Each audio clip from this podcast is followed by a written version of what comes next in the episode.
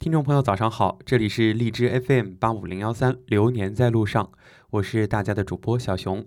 今天是二零一九年五月七号，星期二，农历的四月初三，一起来关注今天的朝闻天下资讯。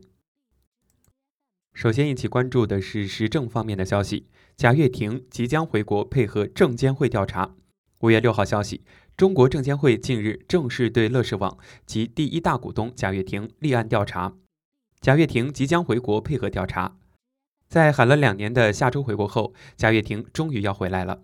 五号也有媒体报道，引述接近贾跃亭的人士称，贾跃亭已经收到调查通知书，正配合调查。而据最新 FF 内部人士消息称，贾跃亭回国系谣言，FF 核心知识产权价值十二点五亿美元。碧桂园在长沙投五百亿。造机器人，首要目标是取代建筑工人。宣布将在长沙投入五百亿元后，也许再也没有人怀疑杨国强要做机器人的决心了。不到一年时间，碧桂园在机器人领域不断的抛出大动作。二零一八年六月，碧桂园深圳机器人产业园揭幕。七月，碧桂园成立广东博智林机器人有限公司。九月，广东博智林声称五年投入八百亿元建设顺德机器人谷。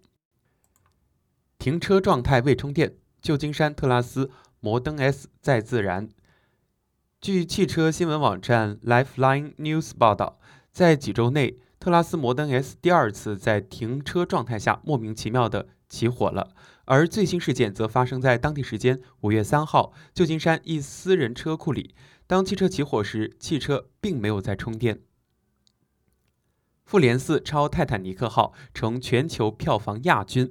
据外媒报道，《复仇者联盟四：终局之战》全球票房累计达到二十一点八八七亿美元，超过了《泰坦尼克号》的二十一点八七五亿元，成为影史全球票房亚军，仅次于《阿凡达》二十七点八八亿。上汽通用召回部分雪佛兰及凯迪拉克车型，转向积存隐患。五月六号。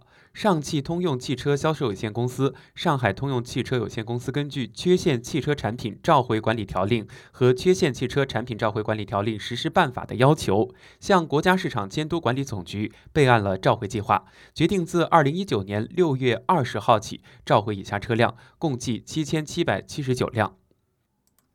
来关注山西方面的消息，山西十四个月打掉涉黑集团九十五个，查扣涉案资产一百二十八亿元。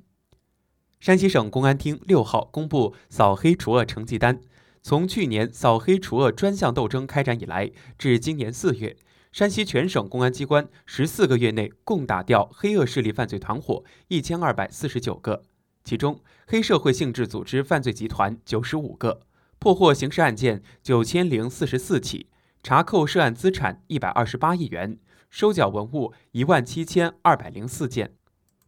我们把目光转向重庆。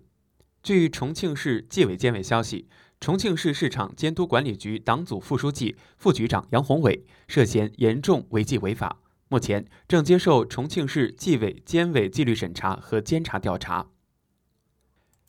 据安徽频道消息，五月五号，蚌埠市通报刘氏兄弟涉黑案，截至目前，该案十三名主要犯罪嫌疑人无一人漏网，共采取刑事强制措施九十二人。该组织被依法查封、冻结、扣押的涉黑资产达十一亿多元，查处涉黑资产超十一亿元，其中房产一百二十二套。贵州茅台六号股价重挫，截至上午跌幅超百分之七，成交逾六十五亿元。接下来一起关注国际方面的消息。据俄罗斯二十四频道援引俄侦查委员会消息报道，在谢列梅介沃机场。飞机降落起火事故中，共有四十一人遇难。事故现场的搜救工作已经结束，目前没有关于中国乘客伤亡的报道。关注最后一条消息：六号，美国两艘导弹驱逐舰“普雷布尔号”和“中云号”进入中国南沙、南薰礁与赤瓜礁十二海里范围内航行。在六号下午举行的外交部例行记者会上，外交部发言人耿爽对此回应称。美国军舰未经中国政府允许，擅自进入了中国南沙群岛、南薰礁和赤瓜礁。中国海军依法对美舰进行了识别查证，并予以警告驱离。